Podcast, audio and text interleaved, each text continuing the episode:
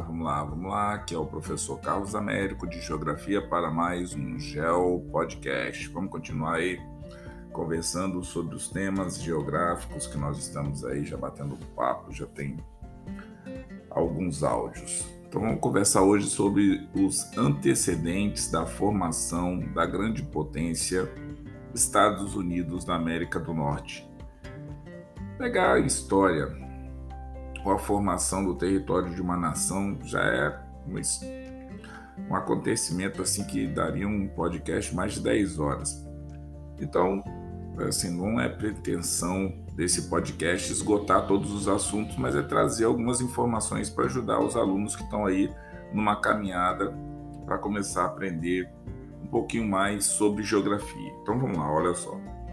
É, o início da formação dos Estados Unidos da América do Norte deu-se é, no começo do século XVII, quando foram criadas as primeiras colônias é, europeias estáveis, né?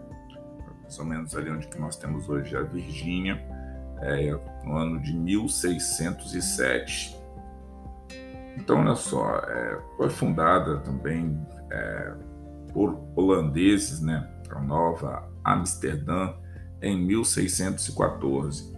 E claro que aí essa questão de datas, cidades, quem veio primeiro, quem veio depois, sempre tem aquela coisa, mas vamos seguindo aí.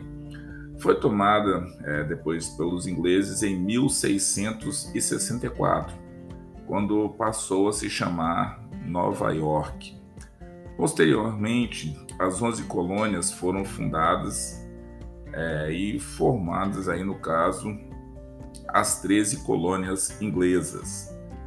E aí, quando você começa a pensar né, sobre a independência dessas 13 colônias e a conquista é, do Velho Oeste, né, a independência ocorreu no dia 4 de julho de 1776.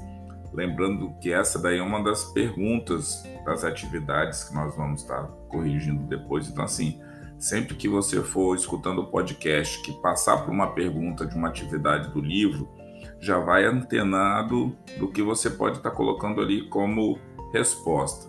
Olha só, as 13 colônias inglesas se uniram e se declararam livres é, do domínio inglês. E após a independência, em 4 de julho de 1776, os é, diversos governos que se sucederam no poder nos Estados Unidos incentivaram a expansão territorial do país em direção ao oeste. Só que tem um pequeno, grande detalhe. O oeste dos Estados Unidos da América do Norte, que ainda não recebia esse nome, não era desocupado. Processo muito parecido com o que ocorreu aqui no Brasil com as nações indígenas aconteceu também no hemisfério norte. Então vamos seguindo aí. E aí, junto com isso, também veio o ato de propriedade rural e o destino manifesto. O ato de propriedade rural, é, no caso, seria a força né, das ideias é, que estão impregnadas também no destino manifesto, foram importantes é, para a conquista do Oeste. É, pelo primeiro governo dos Estados Unidos, consideraria, no caso, 160 acres de terra a quem é, cultivasse por no mínimo cinco anos aquele território. Então imagina, você não tem nada, você consegue aí 160 acres de terra, de repente próximo de um rio, um lugar legal que você pode começar a desenvolver atividade econômica, outras pessoas também vão para lá. Para quem não tinha nada ou tinha pouca coisa, isso daí era um evento, só que existiam situações, não eram só diversidades climáticas, físicos e químicas que existiam ali, né? Vegetação, relevo, hidrografia, tal, clima severo, tinham outras situações também.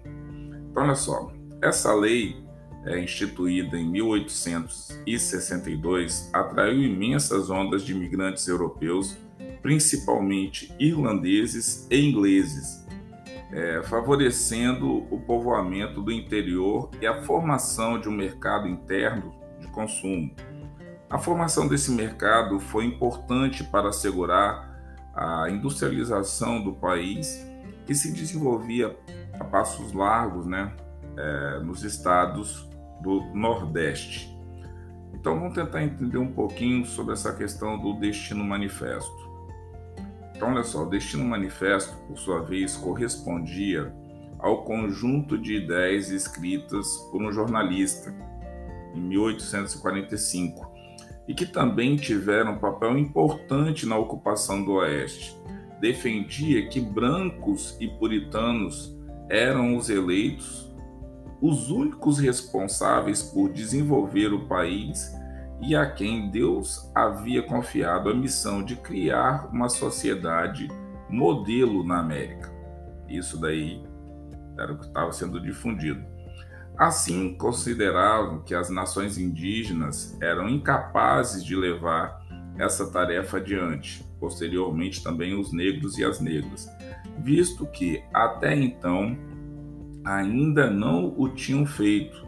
Então, no caso, para os indígenas, a terra era concedida é, como fonte de vida e para os migrantes e colonos como fonte de lucro. Então, assim, as nações indígenas tratam é, a questão do território, da terra, como sagrado, parte da vida deles, e assim, é outra lógica de apropriação do espaço. Então, o avanço para o oeste, a sua conquista e o seu povoamento sofreram resistências intensas é, das diversas nações indígenas, que também, a mesma coisa que aconteceu aqui na América do Sul, não existia apenas um grupo indígena. Ah, os indígenas. Não. As várias nações indígenas diferentes. Tem tantas nações indígenas quanto outros povos espalhados aí no planeta Terra. Então, assim, existe essa necessidade, esse ponto e vírgula de fazer esse ajuste com relação ao tratamento ou a tratativa que você vai fazer com relação a quando você estiver estudando sobre as nações indígenas elas, é, por mais que sejam vistas como diferentes de outras culturas e de outras realidades, entre eles também existem diferenças e que precisam ser respeitadas.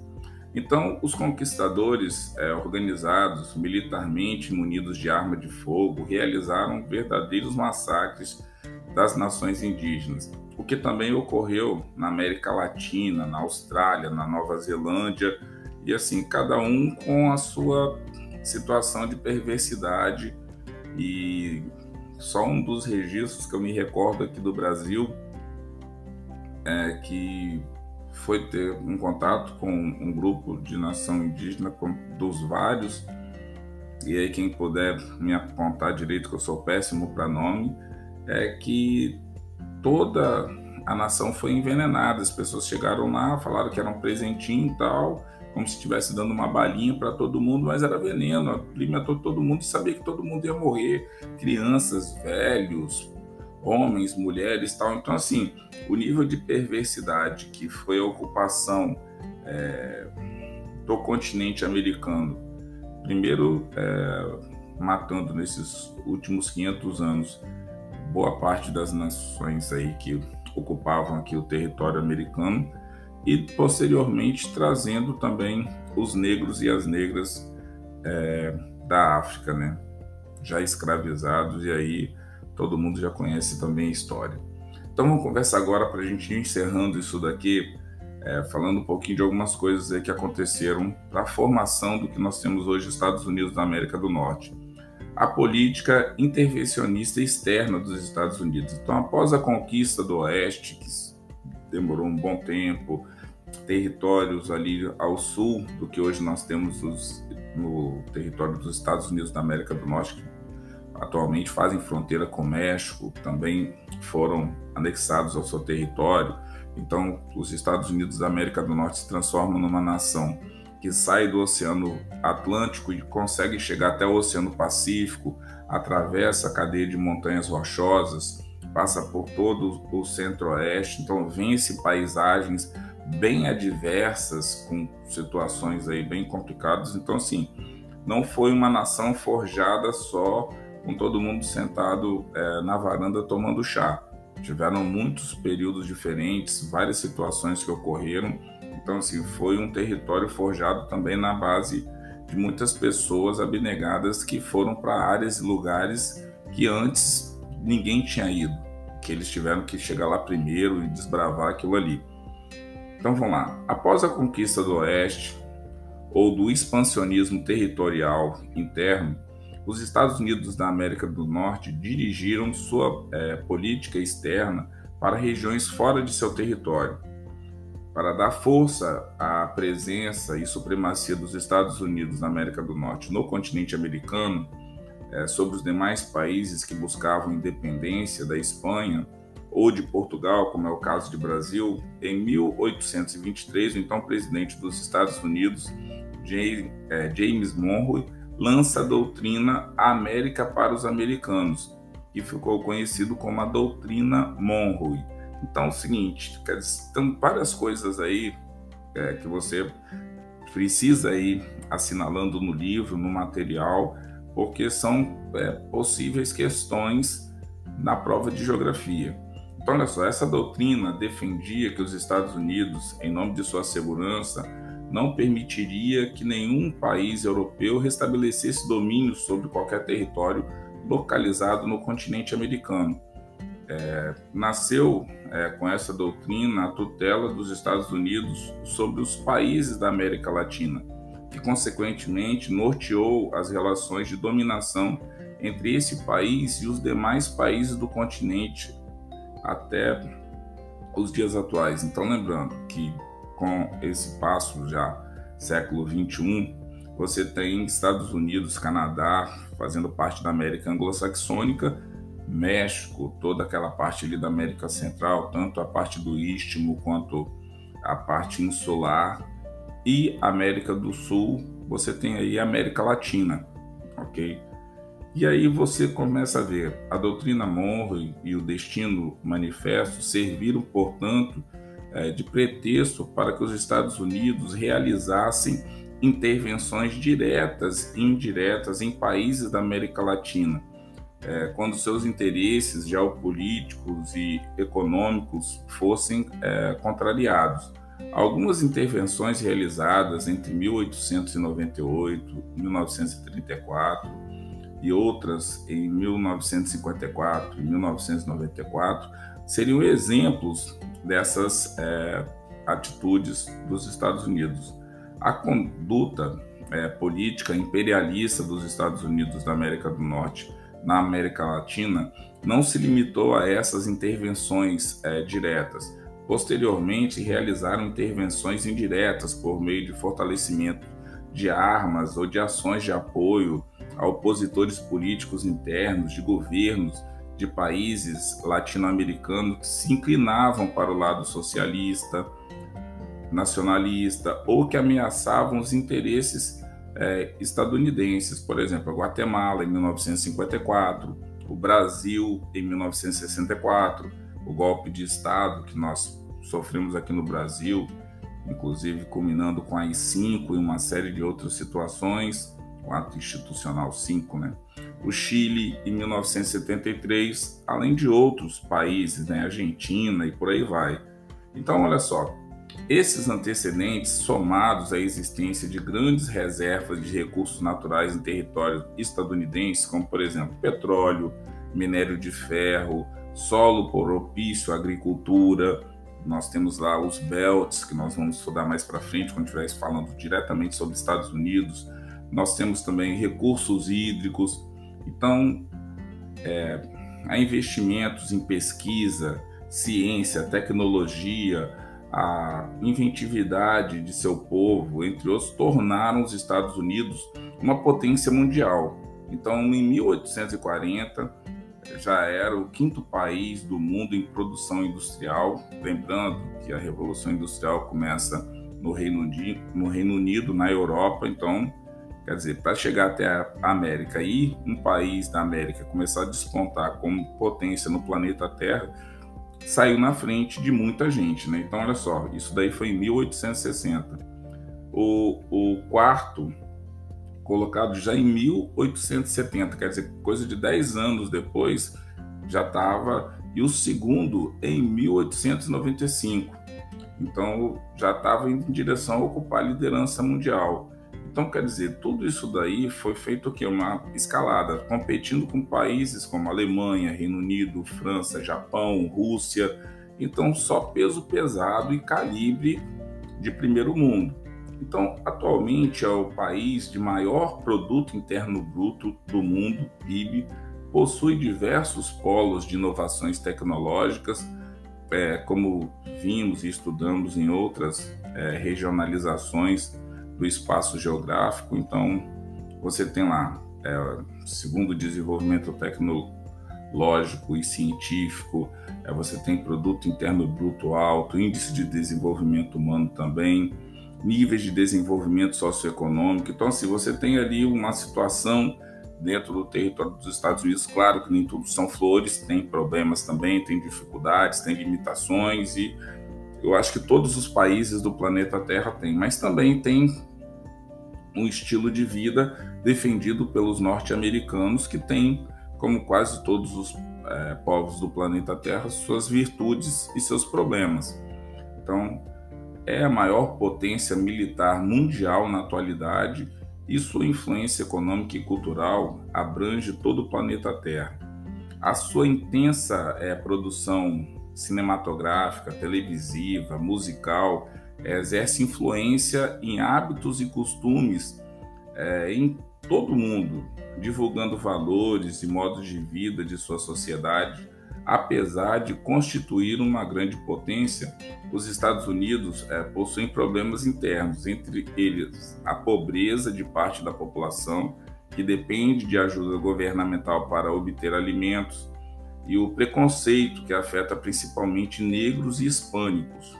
Mas, quer dizer, uma contradição, porque os Estados Unidos se formou como nação do jeito que é, aceitando a vinda de imigrantes Quer dizer, os Estados Unidos da América do Norte também só é o que ela é hoje como nação porque teve imigrantes e imigrantes que foram para lá, suaram, batalharam e levantaram o país, né? E de repente hoje esses mesmos é, migrantes que chegaram lá, alguns deles forçados ou não, independente disso, mas que estão morando lá dentro do território, de repente não são respeitados como cidadãos. Então, é uma situação que tem que ser observada.